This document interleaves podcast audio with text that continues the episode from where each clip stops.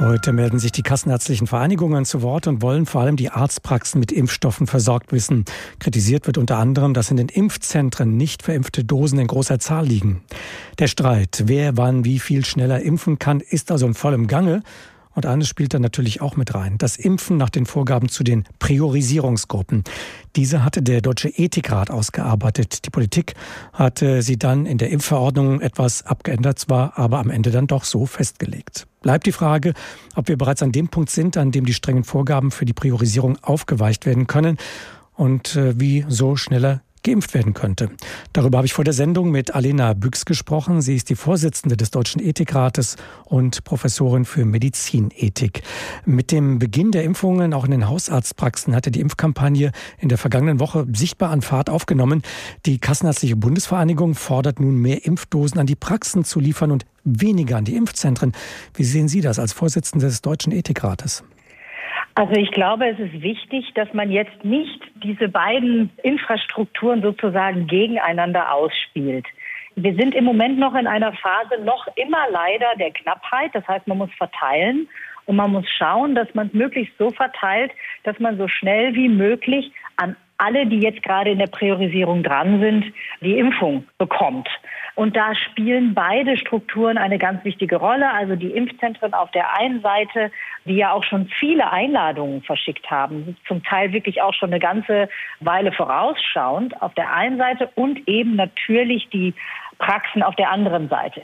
Ich würde mir wünschen, perspektivisch, dass noch weitere Ärztinnen und Ärzte eingezogen werden in das Impfen. Und je mehr Impfstoff kommt, desto breiter muss geimpft werden, desto mehr Akteure müssen dann auch tatsächlich impfen und perspektivisch werden irgendwann dann vermutlich die Impfzentren ihre Rolle verlieren.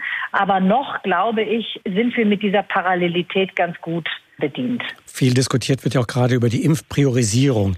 In den Praxen entscheiden die Ärztinnen und Ärzte über die Impfreihenfolge, natürlich unter Maßgabe dieser Priorisierungen, die ihnen vorgegeben worden sind. Dennoch kann es ja sein, dass es bei leicht ungleich verteiltem Risiko, wenn wir uns den Fall mal vorstellen wollen, zweier Patienten, die behandelnden Ärzte auch mal für die Person entscheiden, die ein geringeres Risiko hat, weil sie sich durch ihre familiären oder beruflichen Situationen weniger schützen kann als die Person mit einem höheren Krankheitsrisiko. Dass da also wirklich eine Abwägung vorgenommen wird durch die Ärztinnen und Ärzte. Ist das für Sie vertretbar? Ja, also wir haben vom Deutschen Ethikrat immer sehr klar gesagt, dass diese Priorisierung, die wichtig ist und die auch schon viele Menschenleben gerettet hat, kein Knebel sein darf und nicht sozusagen überbürokratisiert umgesetzt werden sollte. Es darf natürlich keinen eklatanten Missbrauch geben und man sollte die Priorisierung so gut das geht umsetzen. Aber wir haben immer gesagt, man darf parallel einladen, man darf die eine Gruppe schon einladen, bevor man mit der anderen noch nicht ganz fertig ist.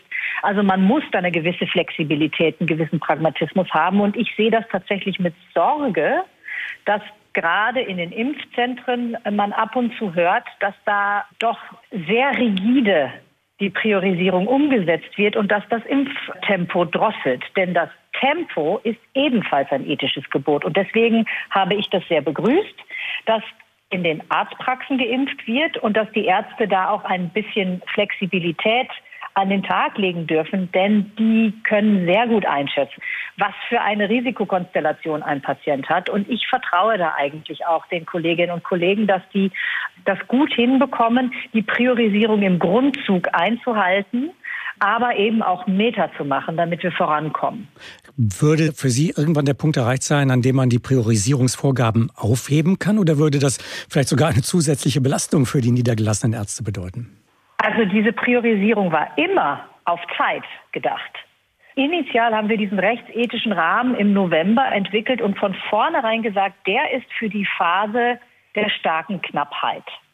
Und wir haben natürlich damals bewusst nicht gesagt, bis zu welchem Zeitpunkt priorisiert werden sollte. Das konnte man überhaupt nicht absehen. Und wir sehen ja jetzt alle, wie veränderlich und dynamisch der Prozess der Impfstrategie ist und auch sein muss.